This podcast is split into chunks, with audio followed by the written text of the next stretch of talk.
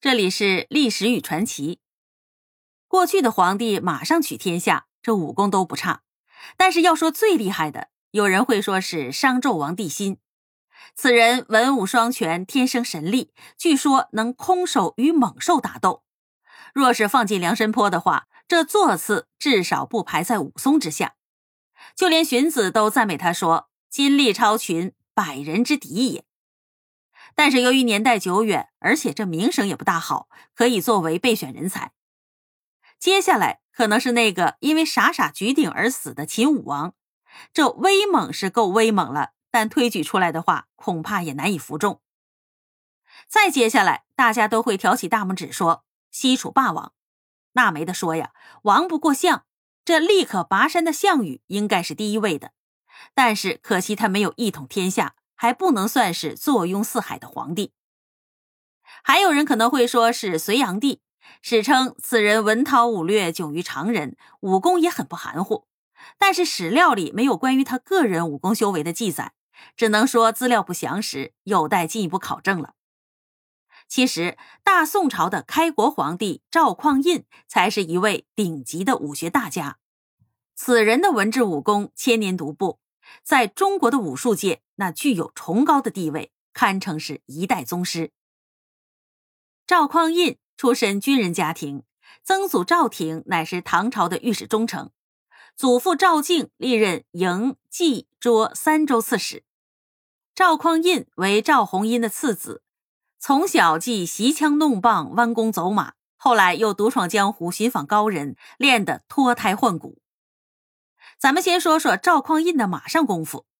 九五六年的春天，赵匡胤率军与南唐奉化军节度使黄甫辉的十五万大军在清流关列阵而战。赵匡胤一个邓里藏身，抱着马脖子，孤身闯阵，快马长刀，径直砍中了黄甫辉的脑袋，将其走马生擒。这只是他实战的一个战例，虽然说没有关云长温酒斩华雄的气势，但是就这份胆气和骁勇。相信呢，皇帝里能做到的还真没几个。朱元璋和努尔哈赤也许赶上，但是能不能取上将首级，那还是两说。咱们再说武术修为，有一套拳法号为百拳之母，那是赵匡胤的以法真传。他把训练士卒的拳法与战场格斗经验结合起来，创制了三十二式长拳，名为太祖长拳。此套拳法一直以实战性著称于世。就连少林寺也公开的承认太祖长拳为少林武功最大的分支。由此可见，这太祖长拳绝对不是样子货，也不是当代人玩出来的花拳绣腿。武学大家戚继光在其《技校新书》当中认为，古今拳家宋太祖有三十二式长拳。明代另外一位著名的武术家程宗游在其《少林棍法禅宗》当中更是认为。杨家枪、太祖长拳、绵掌短打、孙家阴手棍、少林尖枪带棒，乃武家正传。苟能习练精熟，以其心印，余可避肘弃之矣。现在河南温县陈家沟流传的太极小四套的拳谱当中，有太祖立誓最高强，要知此拳出何处，名为太祖下南唐的记载。其经典套路九牌子当中保留有探马式这个动作，著为太祖传。可见呢，他一定是个大练家子，在拳法上浸淫多年，足以开山立派当掌门了。赵匡胤更让人刮目相看的是，还有一套神出鬼没的棍法。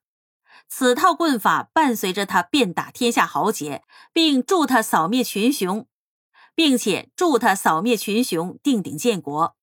此棍法名为太祖盘龙棍，太祖盘龙棍也被称为哨子棍。据说呀，棍法简练实用，眼熟之后变化无穷，以大开大合、威猛霸气闻名于江湖。但是因其杀伐过重，动辄伤人，故鲜有得见真容者。